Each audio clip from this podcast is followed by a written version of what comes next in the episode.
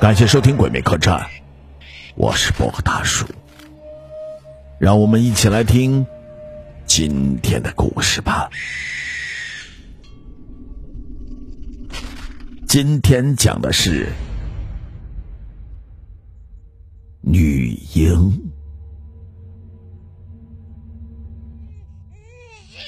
丫头，又是丫头！哎呀，张老幺抽着旱烟，双眼无神的坐在院门口。背后的屋子里传来老妇人的骂声，还有一个女人细弱的抽泣声和婴儿的哭声。两个不大的女孩子在墙角泛着泪花，怯怯的看着自己的爸爸。里屋婴孩的哭声让他们有些在意。他们也想去看看妈妈怎么样了，可是刚刚爸爸那几巴掌打得自己生疼。张老幺掂起旱烟袋，在石头上磕了几下，心中起了邪念：家里已经有两个丫头，这个女婴是不能留。收起了烟袋，张老幺往屋里走去，抱起了女婴，跟那街上的老妇人使了一个眼色，便往外走。床上满脸泪水的妇人奋力起身，嘴大张着，却只能发出沙哑的声音：“孩子，我的孩子，张老幺，你个畜生！呸！你个疯婆娘，你是想让我们家绝后啊？”张老幺还没有说话，老妇人就像疯了似的扑上去，扯住他媳妇的头发。张老幺头也不回的。抱着怀里刚出生的婴儿，拿了把锄头，往屋外的河边的竹林走去，任凭身后响起雨点般的啪啪声。张老幺知道，自己的女人又挨打了，但是张老幺的心已经麻木了。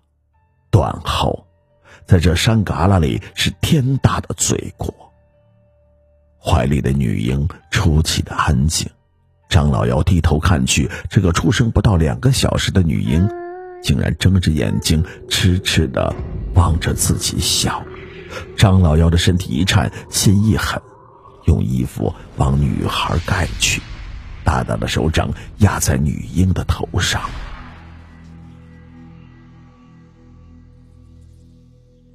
三年后，儿子，来来来，来爹这。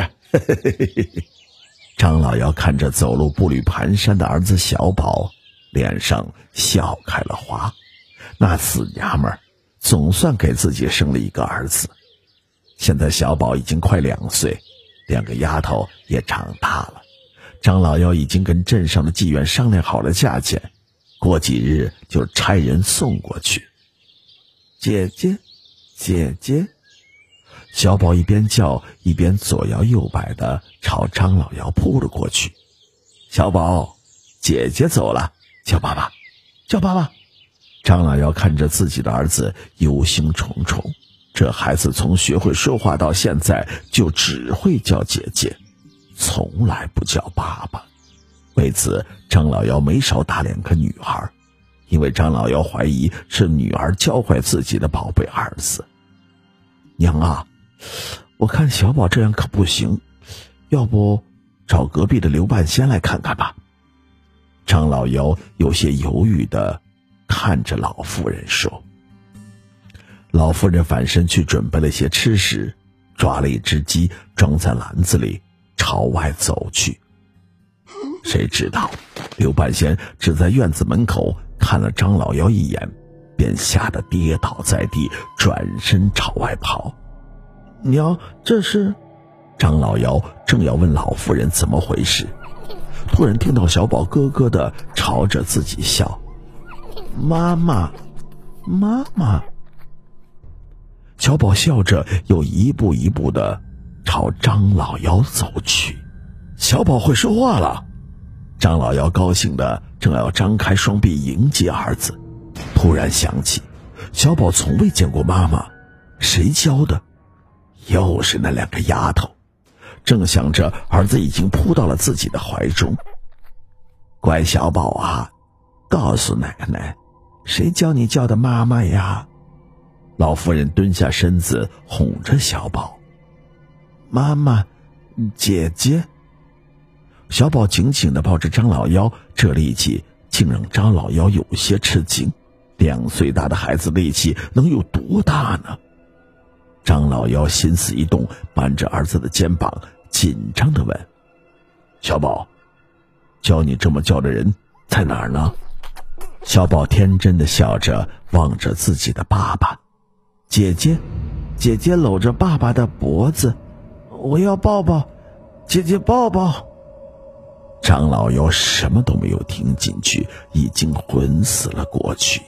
倒地前，他看到了一双眼睛，那是被他亲手杀死的自己女儿的双眼。